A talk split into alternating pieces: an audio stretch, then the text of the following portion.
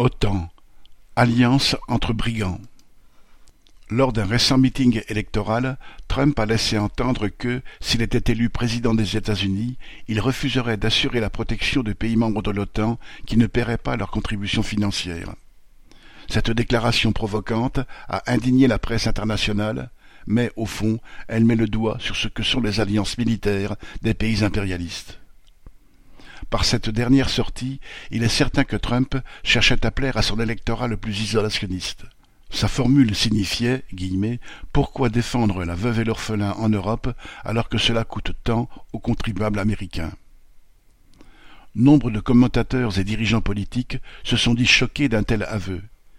Mais l'hypocrisie et la manipulation sont autant du côté de Trump que de ceux qui le critiquent ainsi car tous les dirigeants des grandes puissances savent bien que les alliances militaires internationales n'ont rien à voir avec une quelconque solidarité humaine, mais correspondent aux intérêts de leurs États et à leurs rapports de force mouvants. Le point de départ de la réaction de Trump sur le financement de l'OTAN est d'ailleurs un prétexte qui ne correspond pas à la réalité.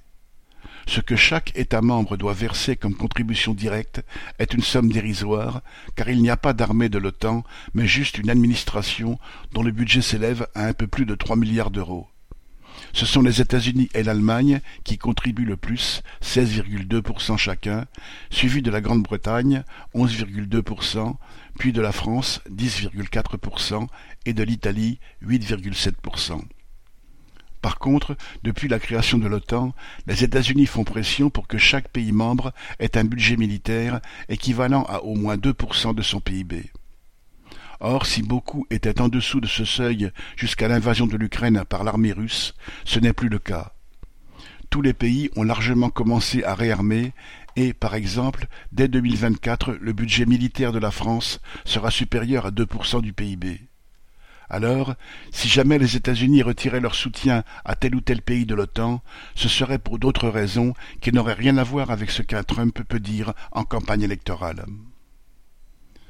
L'OTAN n'a jamais été un club d'États se promettant assistance mutuelle, quoi qu'il arrive, sous prétexte qu'il représenterait le camp de la liberté ou de la démocratie. Il s'est agi, dès sa fondation en 1949, d'une coalition militaire voulue d'abord par les États-Unis pour menacer l'URSS. Avec la guerre en Ukraine, deux pays européens qui jusque-là étaient restés en dehors, la Finlande et la Suède, ont rejoint l'OTAN pour faire face à la Russie, mais aussi suite aux pressions américaines. Cela alors que jusque-là leur population était attachée à leur neutralité, espérant que celle-ci les maintiendrait en dehors de futurs conflits. Les alliances militaires des grandes puissances ont toujours fluctué sans jamais les engager dans les faits. Un des préludes à la Deuxième Guerre mondiale a été la prétendue paix de Munich en novembre 1938 au lieu du prétendu Front international des démocraties contre le fascisme, on a alors assisté à une entente entre quatre grandes puissances, la Grande-Bretagne, la France, l'Allemagne et l'Italie, pour permettre à Hitler de commencer à mettre la main sur la Tchécoslovaquie, alors même que la France et la Grande-Bretagne en étaient officiellement des alliés. En réalité, les alliances comme l'OTAN annoncent bien plus de menaces contre les peuples qu'elles ne leur assurent une protection c'est pour les populations la menace de devenir la chair à canon des futures guerres et, pour leur territoire, d'en être le terrain. C'est ce qui s'est passé pour l'Ukraine, qui, bien que non membre de l'OTAN, est devenue l'allié des États-Unis et des puissances européennes pour le plus grand malheur de sa population. Pierre Royan